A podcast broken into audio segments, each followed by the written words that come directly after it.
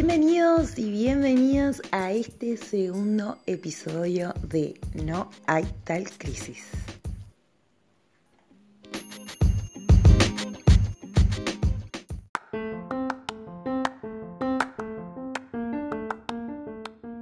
Bienvenido Lucas a este primer episodio de entrevista. O sea, estás inaugurando este segmento en No hay tal crisis en este podcast. Así que te agradezco mucho por haberte sumado a esto. Y ya te voy con la primera pregunta. Para si la gente te conoce, sabe que estás en la música, que mm, tu trabajo es ese, pero ¿quién es Lucas? ¿Cómo te definirías? Hola Chinita, ¿cómo estás? Bueno, un privilegio ser el primero en este segmento y bueno, este, gracias. Y y nada, este, estaba buenísimo esta idea, este proyecto que tenés. Y bueno, con una muy buena pregunta arrancaste. Em, antes aclarar que hago música sí, pero que no es mi trabajo hoy en día. Es muy difícil vivir de la música. Este, trabajo en una agencia de viajes, que está complicado el rubro ahora por el tema de la pandemia. Pero cada día me estoy profesionalizando más, como quien dice, en el tema de la música. Em, bueno, ¿cómo me defino? ¿Cómo me defino? Buena pregunta. Bueno, un soñador, se podría decir. Este, me gusta soñar, proyectar a futuro y bueno, tratar de, a poco ir cumpliendo con, con esos sueños.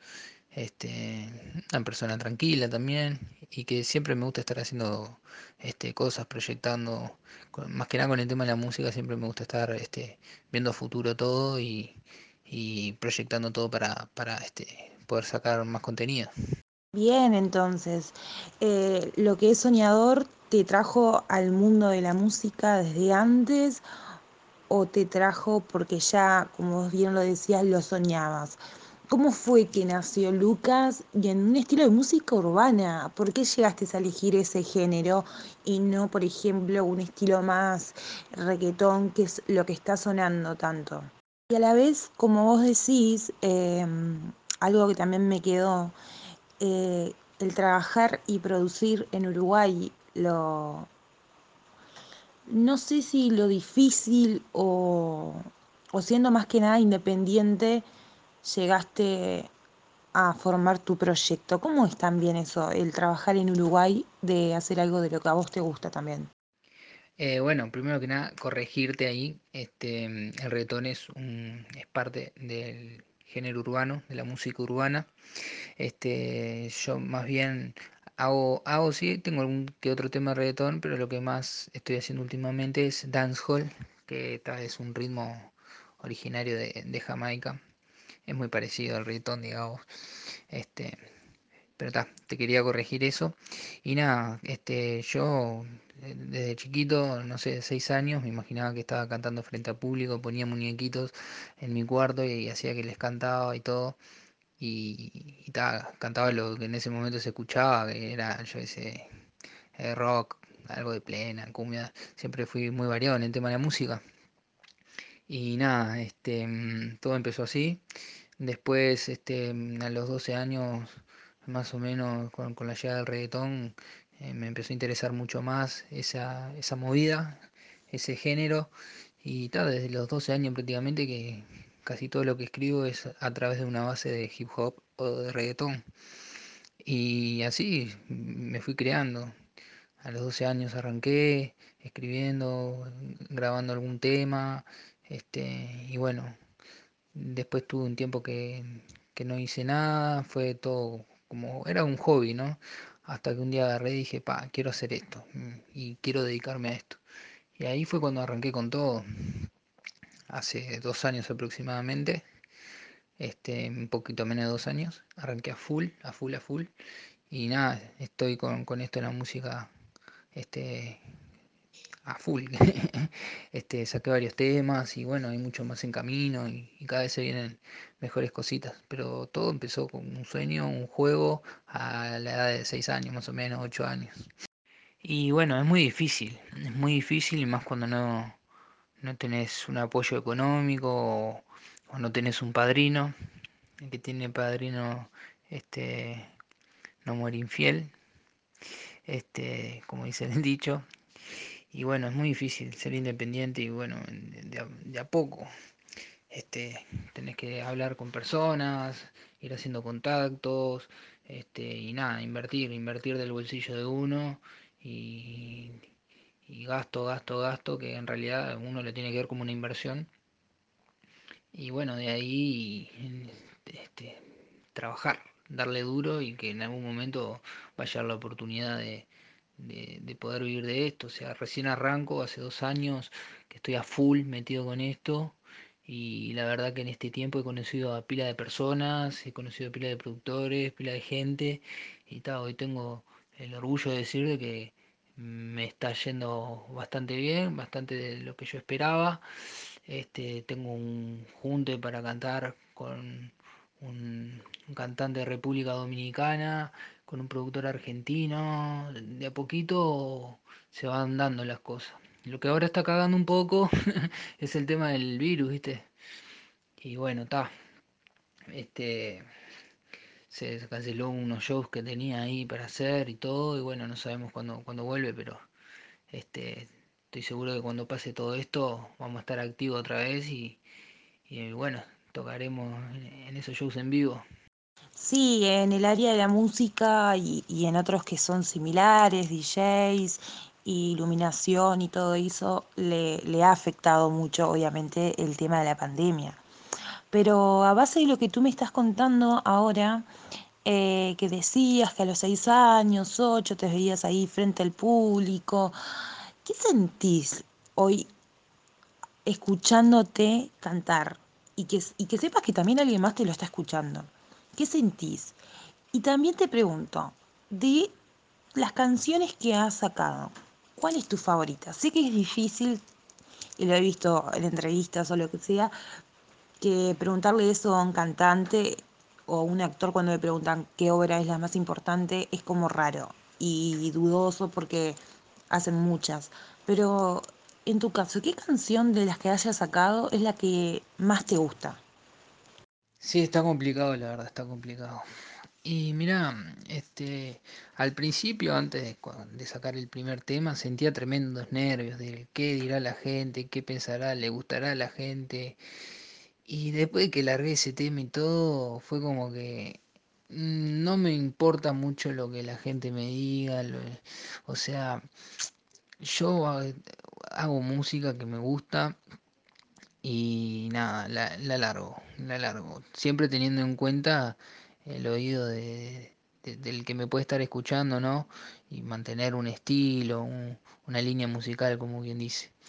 Pero nunca me puse verdaderamente a pensar qué es lo que sienten las personas cuando, cuando escuchan mis temas. Este, cada persona es un mundo, así que cada persona interpretará su, la, la canción, la letra, mi forma de cantar o lo que sea a su manera.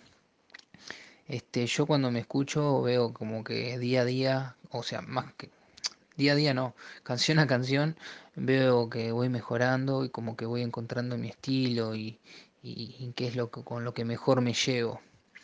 Este, veo que, que, que sí, que hay un cambio, un crecimiento. Respecto a esa pregunta de cuál es este mi tema favorito, es una pregunta muy difícil que hace, aparte hace días que, que me la vengo formulando, ¿sabías? De, de, cuál es mi mejor tema. Incluso he puesto en historias en Instagram para que la gente diga cuál le parece el mejor tema y todo. Y no sabría bien decirte, según el estado de ánimo, según el momento. Me gusta mucho este Friendzone, me gusta mucho también este Vuelve pronto, Forger. Este, la última que saqué, quisiera, también me gusta mucho. Este, pero poniéndome un, en un ojo crítico, yo creo que el tema, el mejor, el mejor tema que tengo para mí es Vuelve pronto, junto con Cami. Este, creo que ese es el mejor tema. En lo que es producción, todo, inclusive tiene videoclip. Pueden ir a mi, a mi canal de YouTube, Lucas Oficial Uy, ya de paso publicidad, para verlo el tema y escucharlo si no en Spotify también lo pueden escuchar. Después que escuchen esta entrevista, pueden ir ahí a, a Lucas vuelve pronto, ponen y sale el tema. y creo que ese es el mejor tema, sí. Este. mm, no sabría. eh, Creo que ese sí. Bien, entonces. Eh, sí, es, es bravo elegir una canción que te guste y que puedas decir, esta canción me encanta. Creo que cada una se, se va como estimulando en cómo esté uno en verdad.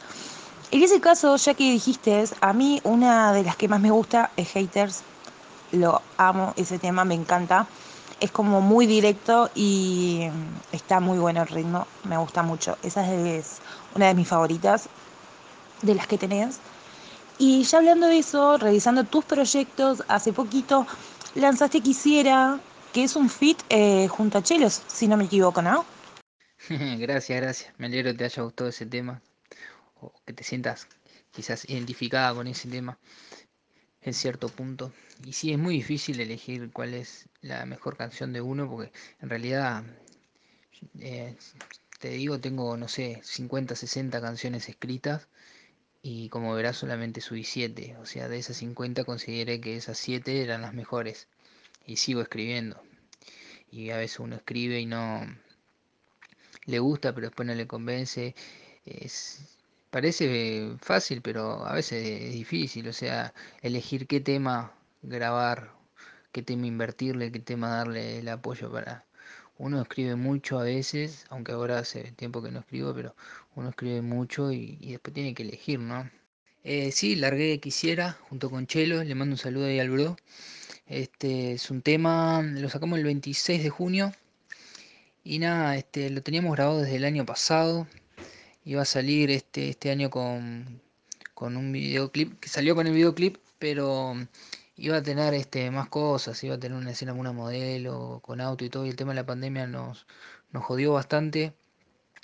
Eh, y bueno, estuvimos hablando y eso, y al final decidimos sacarlo igual, con lo que ya teníamos grabado, que ta, eh, estaba bueno, pero ta, en sí el video iba a tener mejor producción, pero ta, no queríamos dejar morir el tema, porque no saber cuándo podríamos volver a, grabar con el- la modelo, el auto y todo eso, por el tema de, de conseguir el lugar, la plata, todo, todo complicado, entonces ta, salió así. Y nada, fue un lindo proyecto, este, la producción de Black Records, los pibes ahí hicieron el, el beat que les quedó zarpado y ta, nada, salió ese temita que está muy bueno y por suerte la gente lo está apoyando y está teniendo buenas reproducciones tanto en Spotify como, como en YouTube. Pesar de todo eso, la visual es atractiva, o sea, te traspasa a un verano, ya que en este invierno ha sido tan cruel, y te hace olvidar un poco de todo lo que está pasando. Eso es lo bueno y es lo lindo que tiene la música. Te voy a hacer la última pregunta casi, porque me quedaría una más, y te consulto. ¿En dónde te ves dentro de 10 años? Sí, sí, está, está lindo el tema, te, lleva a eso, un verano. La idea también era su, em, subir el video eh, finalizando el verano y bueno, por los motivos que, que ya dije, no se pudo. Esa es una muy buena pregunta, porque mm, con todo esto que ha pasado de la pandemia y todo eso, es como que a uno le hizo replantearse un montón de cosas, ¿no? Como mirar para adelante, sí, pero no tanto. Y aparte mismo que esto mm, cortó muchas cosas que uno tenía ya pensadas hacer y por ese mismo motivo uno como que ya se replantea de- distinto de encarar la vida, como quien dice, ¿no? Mm, hoy en día no te podría decir cómo me veo de acá a 10 años porque ni siquiera me estoy pudiendo ver de acá a dos años y más con todo esto que está sucediendo. Pero yo creo que mejor que ahora. Si le sigo metiendo, si sigo trabajando por esto que me gusta, si no bajo los brazos, si y pensando en todo lo que se viene, en todas las cosas que se vienen a, a corto, a corta distancia, yo creo que me veo bien. Este, pero ta, eh, no te podría decir de aquí a 10 años cómo me, me vería. Es verdad, yo también soy una persona de que le gusta estar en el aquí y el ahora, es una cosa que se trabaja todos los días, obviamente, pero es verdad, no sabemos qué va a pasar dentro de 10 años, pero es una pregunta típica que hacen todos los entrevistadores y bueno, no podía ser menos yo. Lucas, te agradezco de todo corazón de ser mi primer invitado, de romper el hielo en este segmento de entrevistas en No hay tal crisis. Pero por último, necesito pedirte tus redes, en dónde podemos escuchar, dónde podemos seguirte, así la gente que no te llega, no, no te conoce, mejor dicho, eh, puede llegar a vos. No, gracias a vos por la, por la invitación. Y bueno, es una de las primeras entrevistas también que tengo. Eh, es más, eh, en esto de la música creo que es la primera que tengo. He tenido otras entrevistas, pero por otros motivos. Pero respecto a la música, a lo, último que vengo haciendo, y para Spotify, ¿no? Para el podcast, es la primera. Así que un privilegio. Muchas gracias. Y nada, em, me pueden encontrar en YouTube como Lucas con K, oficial UI, este, y también en, en Instagram, que es guion bajo Lucas con K, guion bajo UI, Lucas UI, me encuentran ahí en el Instagram. Y también en Spotify me encuentran como Lucas. En la forma más rápida de encontrarme es poniendo mi nombre y el nombre de uno de mis temas y ahí les aparezco. Bueno, así que muchas gracias este, por la invitación, lo repito. Y bueno, vamos arriba y que, que esto siga, está muy bueno este proyecto que estás haciendo. Y bueno, que la gente escuche y se cope con lo que haces, que está muy bueno. Y nada, está además lo que haces y más si es lo que amas hacer, está buenísimo. Así que nada, vamos arriba y bueno, un saludo a toda a la gente, a los que me conocen y a los que no. Y bueno, nos veremos pronto y bueno, pasen ahí por, por mi canal y escuchen los temitas. Y bueno, sigan acá escuchando a la, a la china que es una genia.